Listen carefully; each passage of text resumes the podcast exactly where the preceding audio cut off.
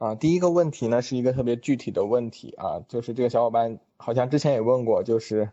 啊，针对写论文这样的问题，我现在已经非常清楚的知道我每天的目标啊，甚至我能够具体到每一个小时该做什么，但还是不想做啊，这种情况下该怎么办？然后像这样行动力的缺失是积极心理不是是心理学要去解决的问题吗？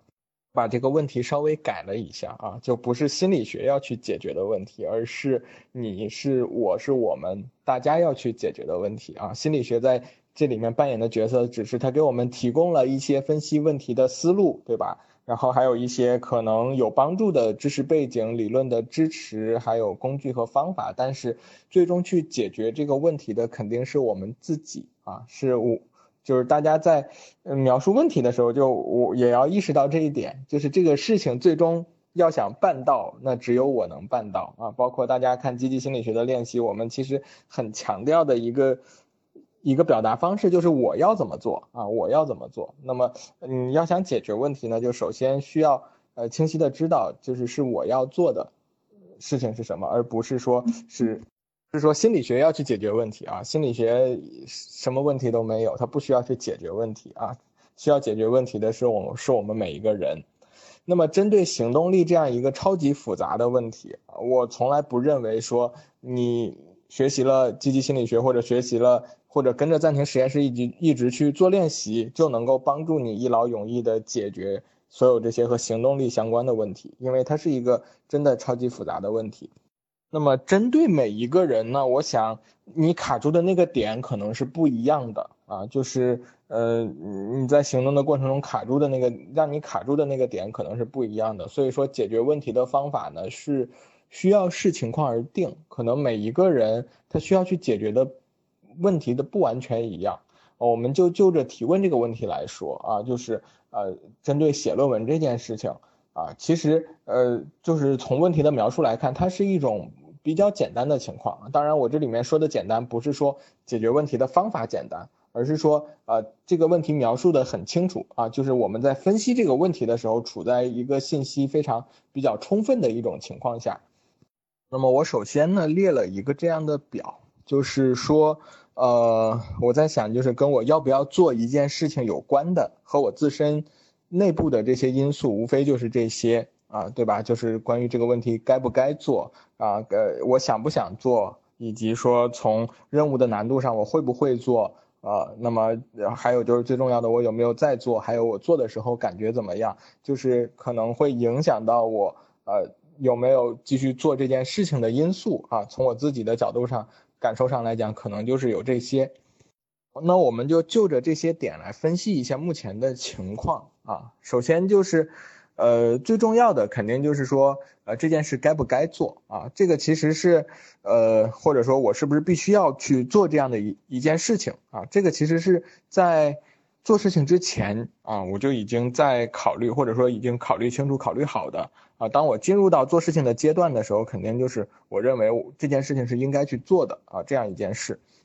然后紧接着呢，第二个我们会去考虑的因素就是我想不想做啊。那么理想的情况是，呃，所有我认为该做的事情我都愿意去做，对吧？这就是呃我们所谓的知行合一也好，或者说就是干一件事儿爱一件事儿，对吧？但是具体到每一件事情上，肯定不会总是这样理想的情况啊。这个就是只要你有这种现实的经验，我们都会发现呢，啊，很多时候我们该做的事情不一定是我想做的事。或者说，呃，可能恰恰是我不想做的事啊，那么它确实是有可能影响到后续有效的行动的一个因素。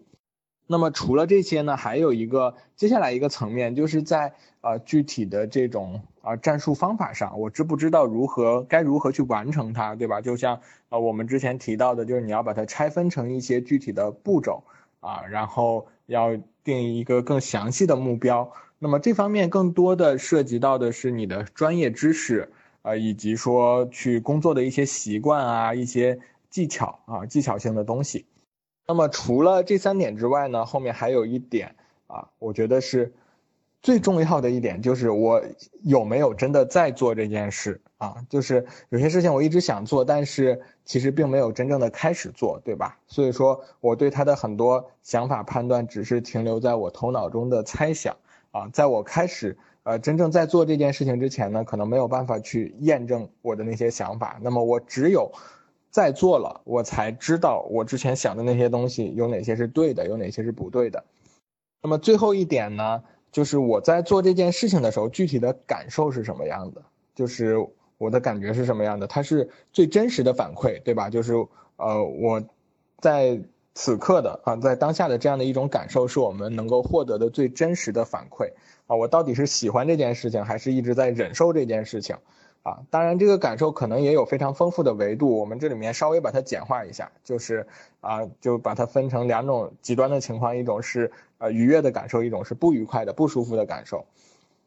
好，那么把这些因素列出来之后，我们可以看一下啊，我们回到这个提问上啊，就是我们已知的信息有哪些啊？我已经标出来了，蓝色的呢是支持我去做这件事的因素，对吧？就是啊，我认为。这件事该做，对吧？或者说这件事需要去完成啊，就是论文这样的一件事情，啊，这是蓝色的。然后呢，还有就是我会做这件事啊，我已经特别详细的有了一个计划，知道我接下来该去一二三四按哪些步骤去做啊，就是我会做这件事啊，这是我们已知的支持我去完成它的呃一些信息。那么还有一个呃不支持我去完成的信息，就是用红色标出来的。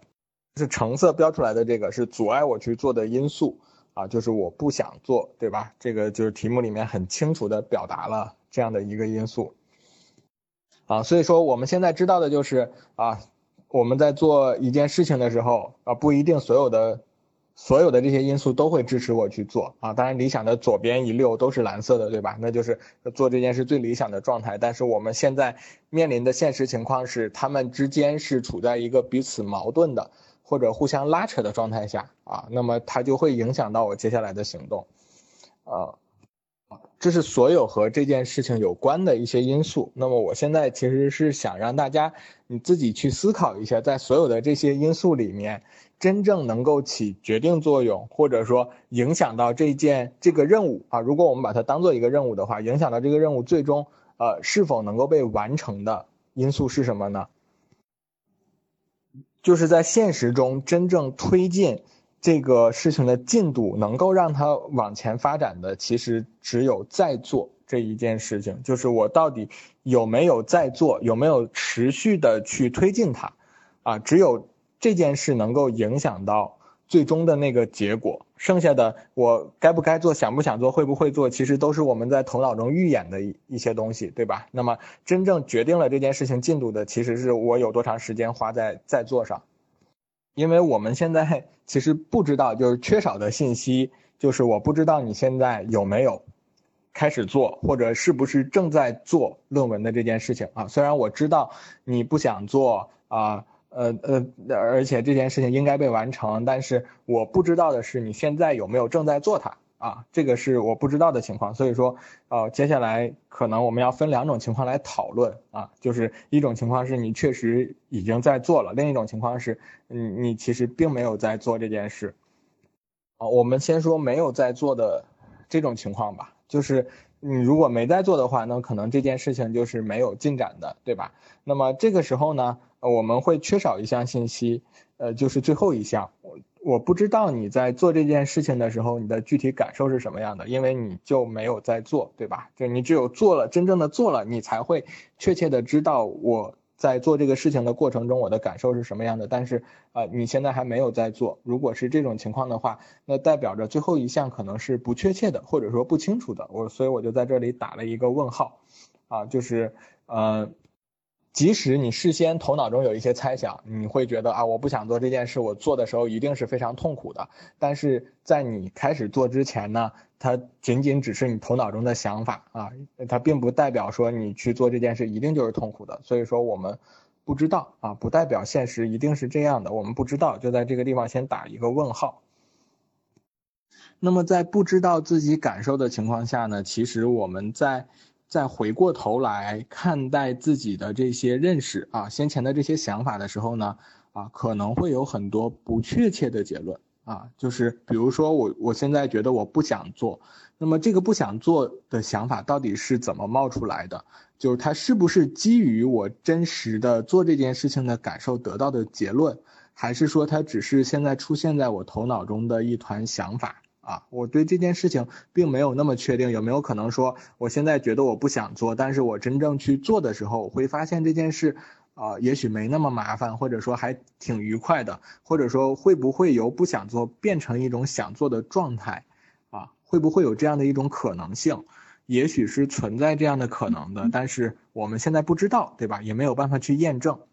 所以说这个表格呢，现在可以换一种方式来显示啊。大家可以看到，我从呃就是最后一项中拉了一个虚线的箭头出来啊，意思是说什么呢？就是我们的做事情当中的这种反馈和感受，其实是会影响到我的动机的啊。但是因为我现在不知道我的感受是什么啊，那么我也不确定说我会不会有可能。呃，就是会改变我在这方面的想法。就是我现在不想做的话，会不会有可能我做着做着就想做了？所以说这个状态现在是不确定的。那么我到底该怎么知道我是不是真的不想做呢？啊，那我只有先试着去做一下，对吧？就是我只有在做这件事情的同时，去去去去了解自己的感受到底是喜欢的还是痛苦的，我才能确切的知道我是不是真的想做这件事儿。啊，这是第一种情况，就是没有在做的情况。那么还有第二种情况，就是我现在确实已经在做了啊，我试着已经开始做了。那么在做的这个过程中，让我感到非常的痛苦啊，呃，并且是这种痛苦呢，进一步让我产生了不想做的想法啊，这种想法一点一点的在积累，啊，这就是我们要讨论的第二种情况情况。如果是这样的一种情况的话，首先我会恭喜你啊，就不知道你有没有注意到啊，你在这个过程中，虽然你的感受很不愉悦，但是你会看到一个非常可喜的收获，就是这件事情竟然还有进展啊，就是在你不想做的同时，你竟然还坚持在做这件事情，并且在推进这件事情一点一点完成。虽然说这个进度可能很缓慢，但是只要你。在做啊，并且这样子能够多坚持一会儿啊，那么这件事情呢就会持续的往前推进啊。那么呃，就是我们推论一些的话，就是如果你能够坚持足够长的时间，那么它是真的有可能啊把这件事糊弄完交差的啊啊，就是我们不说那种做的特别好的情况了，我们就说怎么把这件事完成啊。那么只要完事儿了，这件事带来的痛苦马上就消失了。所以说，如果你已经开始在做这件事情的话，啊，比如说写论文，你已经开始了的话，啊，并且一直坚持在做，啊，那么这个时候虽然，呃，你感觉进度很缓慢、很痛苦，但是其实你正在一点一点的解决问题。那么这种情况下，我们需要做的其实就是坚持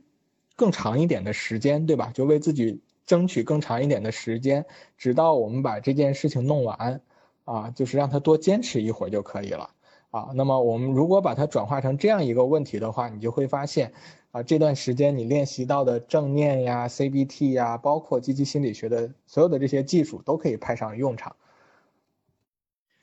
什么用呢？就是因为你现在的目标已经转化成了暂时的忍受，多忍受一会儿痛苦啊，好让我把这件事情糊弄完这样的一个目标。啊，那么这个时候呢，其实之前的练习都是，都是会有帮助的啊，尤其是正念啊。为什么要强调正念呢？呃，呃，因为就是如果从积极心理学的角度上来讲的话，就我们可能会会更更愿意是从一个理想的情况出发，就是鼓励你去做那些你喜欢的并且重要的事情啊，就是。这件事事情既该做又想做还会做啊，这个时候啊，积极心理学会让你就特别愉快的去把去把这件事情呃很快的完成，对吧？啊，那么呃，但是呃，会有一些现实情况啊，那么这个时候正念的解决思路会更务实一点，就是在这种情况下呢，让你能够容纳更多的这种痛苦啊，就是你把自己内心腾出一个能够容纳痛苦的空间。啊，你不管有多少痛苦，你都允许它安全的待在那儿，不影响你继续去行动就好了。哪怕你像蜗牛一样一步一步的往前挪也没有关系啊，只要这件事情还有进展。啊，比如说我们在基础营里面会给大家介绍的 ACT 就是接纳承诺疗法，对吧？就是大家如果之前做过情绪日记的那个呃练习的话，会发现呢，就是它到练到后来，它的核心思想其实就是一句话啊，就是做重要的事情，并且去承受痛苦。啊，就是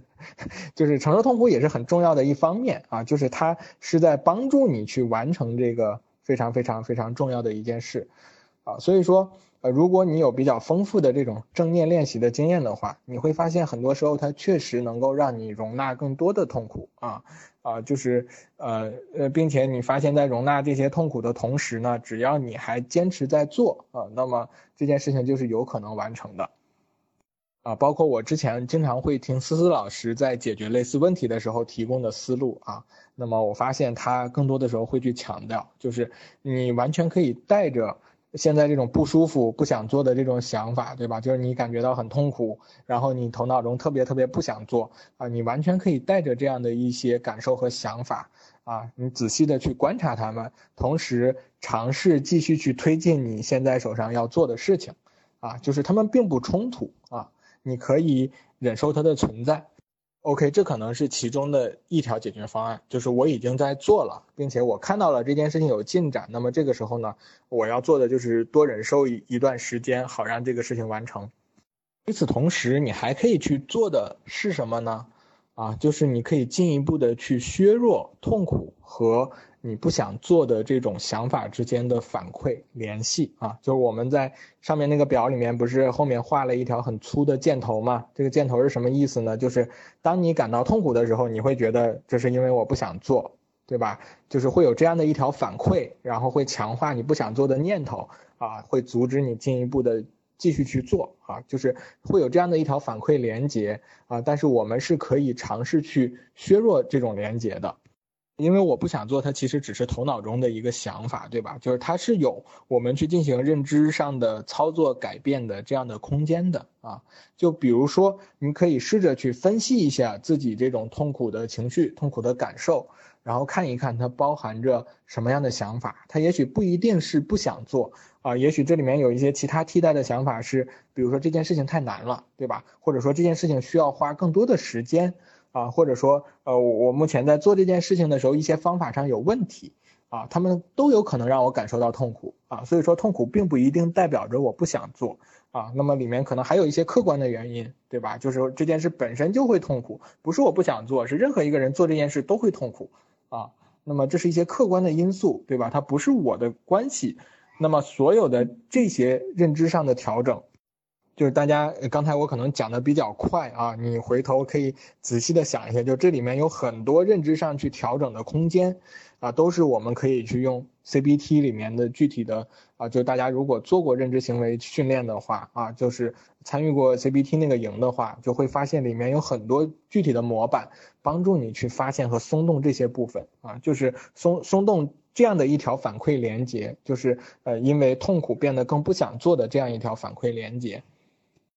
前面提到的是正面和 CBT 的思路，那么再说一下积极心理学的思路啊，就是前提还是在说我目前在做这件事情啊，并且在做的同时呢，忍受了很多痛苦，在这样的一个过程中啊，那么积极心理学能起到什么样的作用呢？啊，因为大家其实现在也练得差不多了啊，起码练了十几天的时间了，你可能会发现，在练习的过程中呢，啊，他一直在。就我们的练习一直在引导你关注一些你之前在生活中可能会忽视的事情，对吧？就比如说啊，像心流啊，像创造力呀，啊，像嗯，就是笑啊这样的一些一些一些行为、一些感受，也许之前在你生活中发生过，但是你没有太去关注到它。但是在我们的练习中，一直引导你去关注啊这样一些被忽视的事情。那么它的作用是什么呢？其实这些练习模板的作用是在帮助你改变。在你的认知中，这种愉悦和痛苦所占的比重，对吧？就是我们最后就是那个表格的最后一行，其实就是我在做事的过程中要要去比较，说这件事情给我带来的，呃，愉悦的感受和痛苦的感受啊，分别有哪些嘛？那么积极心理学其实是在改变这样的一个比重，啊，比如说你现在觉得啊，我做这件事很痛苦，那么。在这个痛苦的经验里面，它是不是包含的全都是痛苦呢？它是不是能找到一些例外啊？那么，呃，其实积极心理学就是在帮助你找这些例外啊。就虽然说写论文这个感受让人很难受，但是整个过程中会不会有那么一个瞬间，或者说有这样的一个过程是没那么难受的，甚至说让人感觉还不错的部分啊？比如说，当我呃。就是第一次开始做这件事的时候，就真正开始投入行动、付诸行动的那一刻，我感觉前面压了好久的那块石头突然松了一口气啊！就我感觉啊，就是我之前就一直憋着想做，但是一直没有启动啊，一直不想做，一直没有启动的那种状态，我是特别压抑的。但是当我突然开始行动的时候，我。好像感觉松了一口气啊，就不感觉不管不管最后做成什么样，我现在开始行动了，松了一口气，这是有可能的，对吧？就是如果有这样的一一些感受的话，它其实就是这个痛苦当中的一些例外，对吧？就是痛苦中存在这样的一些例外啊。如果你能发现它，那那那是挺不错的。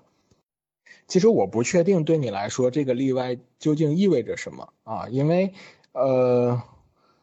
大多数人的经验里面。不管是多么让人难受的事情啊，就是这这件事情多么糟糕，多么让人难受，但是它总是有可能包含一些例外的啊。那么也许这件事情本身的体验是痛苦的，但是和它有关的啊，其他的一些相关的经验里面啊，会闪过一些积极的体验啊，让让你相信自己，比如说是有可能成长的，或者说是是有能力的。所以说，你只要抓住了这样的一个点。啊，我们积极心理学其实强调的是去培育它啊，就也许不是马上就能见到，但是在可以预见的未来，让它成为我们经验中非常重要的一部分，重要到足以去对抗那种痛苦。就是我们可以发现这样的一些例外，并且去培育它的啊。那么怎么去培育和放大啊这些在痛苦中隐藏的积极的经验呢？啊，就是我要学会从这些积极的经验中去吸取一些。好的部分，吸取一些能量啊，就比如说我拖这个论文，我已经拖了一个多月了，那么我今天终于开始动笔了。虽然说我只写了一个标题放在那儿，但是我也觉得我我启动了这件事情就特别了不起啊。那我是怎么做到的？我是怎么让自己行动起来的？对吧？这里面其实就包含着一些积极的经验，是我可以可以可以进一步的去发掘并且去放大的啊。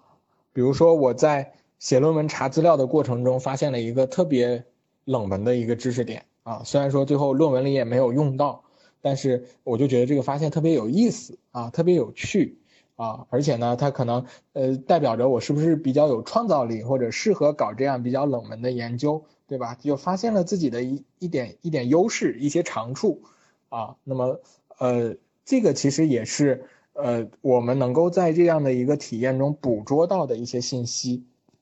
那么，当你在有意的去寻找、发现和培育这样一些积极的体验的时候呢，你可能就会发现，我并不是在被动的去忍受痛苦，对吧？就是我一开始可能觉得我就是呃为了完成这个呃这个事情，在一直在很被动的去忍受这些痛苦，而是自己在苦中作乐，对吧？是我我自己能够去发现一些乐趣啊，就是等于我们把这件事情的主动权拿到了自己手上，就是我我是有选择的。啊，那么拿到了自己，让主动权回到自己这里，那么这个其实是能够在很大程度上影响到我们做事情的动机的。好了，那么前面讲的呢，其实很多，而且也比较发散，所以说我试着在在接下来就是总结一下一些关于做事情的，就是尤其是这种啊，就是有冲突的不想做的事情的时候，一些一些简单的原则。其实我们在讨论这个问题的时候用到的。框架呢，就是关于这件事情，啊，有五个相互独立的问题，我要把它搞清楚。这五个问题就是这件事情我应不应该做啊？它其实是在价值层面上去判断这件事情是否重要啊。第二个问题就是我是不是想做，其实是我个人的这个动机。然后第三个呢，是我会不会做这件事，就是呃，就就是从能力以及说技术方法上啊，就是我会不会做，啊，我。有没有这样的能力去做，或者知不知道该怎么做啊？那么第四个呢，就是我现在有在做这件事情吗？就是在做了吗？呃，这样的一个问题，其实它才是决定了这件事情真正进度的一个问题啊。就是所有的这些都可能互相影响，但是真正决定了这件事进度的，就只有你有没有在做这件事儿。然后第五个就是我在做的过程中感受是什么样的，其实是为我们提供了反馈和信息。然后你去做一个区分，会发现呢，前面三项可能是我们头脑中做出的判断，而后面两项才是真正的来自现实经验的一些信息。当然，他们之间是会相互作用的，就因为你头脑中预先的想法会影响到你有没有，呃，什么时候会启动开始做这件事，而你呃有没有在做呢？或者说做的过程中感受什么样？这些现实的经验回过头来也会呃支持验证，或者说帮助你去修正你头脑中存在的这些想法。那么，如果我们想要顺利的呃去去实现我们的目标，或者说啊就不让这些呃现实的经验和头脑中的这些判断相互影响，去阻碍我们完成目标的话，其实最关键的就是面对他们的态度啊，就是面对他们两个的态度是什么样的。那么这个态度呢，其实是这样的，就是面对现实的经验，我始终是开放的啊，就是虽然我头脑中的想法告诉我。啊，你现在不想做，但是我允许自己去尝试，对吧？这是一种开放，就是我始终对于现实的这种经验是开放的。啊，虽然说我现在感觉很痛苦，但是呃，就是我不抗拒这种痛苦，我不回避它，啊，允许它，允许这样痛苦的经验存在，这其实也是一种开放，就是我始终对于现实的经验是一种开放的态度。然后对于头脑中的这各种各样各种各样的判断呢？啊，我是保持灵活的啊，就是一方面我承认我现在确实是这样想的啊，我现在确实不想做，但是另一方面呢，我会为未来的改变留有余地啊，就是我现在不想做，万一以后想了呢？啊，我现在不会做这件事，那万一我学一学就学会了呢？啊，那么就是不是真的这样，我也不确定，对吧？就是谁都不知道，但是我们没有必要现在就把它定死。啊，就是呃，给自己留一个余地，就是万一我的想法变了呢？包括对于这件事情该不该做的价值判断也是一样的，就是因为，呃，它是不确定的。就如果说这件事情我我试了很久都特别痛苦，而且对我一点好处都没有，那我为啥还会还要继续去做这件事，对吧？我会去质疑自己做出的这个判断，然后甚至去调整它，对吧？就是为啥这件事情该我做？让别人去做不行吗？啊，那么可以事后的去修改和调整我之前的这个判断，所以说它是有灵活性的。说这两点呢，是我们解决这个这类问题的一个基础，或者说一个基本的处理原则啊。那么拥有了这样两样态度呢，那么剩下的所有的我们学到的这些心理学的技术，都是帮助我们去推进目标的啊。就是那你可以去。去看自己处在什么样的阶段，比如说正念呢，它能够做到的是，它帮助你去分辨你在做这个事情当中的感受是愉悦的还是痛苦的，对吧？那如果你压根就没有在做，那正念就一点用处都没有啊！你只有真正的开始做这件事情了，你去投入当下了，你才能够体验到我现在的感受是什么样的，对吧？啊，就是它能够帮助你去分辨你的感受是什么，这是正念能够做到的。同时呢，就如果你感受到痛苦，那么它能够为这个痛苦。去腾出一个消化的空间来啊，让你内心中为痛苦腾出一个消化的空间来。那么 CBT 能做到的是什么呢？它其实是帮助你去松动这样一些负向的反馈，对吧？就是如果你感觉到很糟糕、很痛苦，它是有可能影响到你去啊真正的去推进的。那么。呃呃，其实你是可以去啊，通过这样的一些练习去减轻痛苦的经验对我们想法的影响，对吧？就是它是真实的吗？它在多大程度上啊是这样的？就是去切断这样的一个链接。那么积极心理学呢，其实是去寻找痛苦当中的一些例外，对吧？帮助我们去建立起这样一个正向的反馈，去增加这个行动中愉悦的比重啊，进而可能会。会会去影响到修正到我们之前的这个动机，所以说理解了这样的一层关系呢，你就可以结合自己目前的状态，是我处在一个什么样的位置，以及我想要怎么去解决这个问题，然后综合的使用各种练习工具，对吧？如果你想要去忍受痛苦啊，如果你想要去培育新的信念，那么都可以找到适合自己的工具，去帮助自己试，呃，试着去坚持去做起来。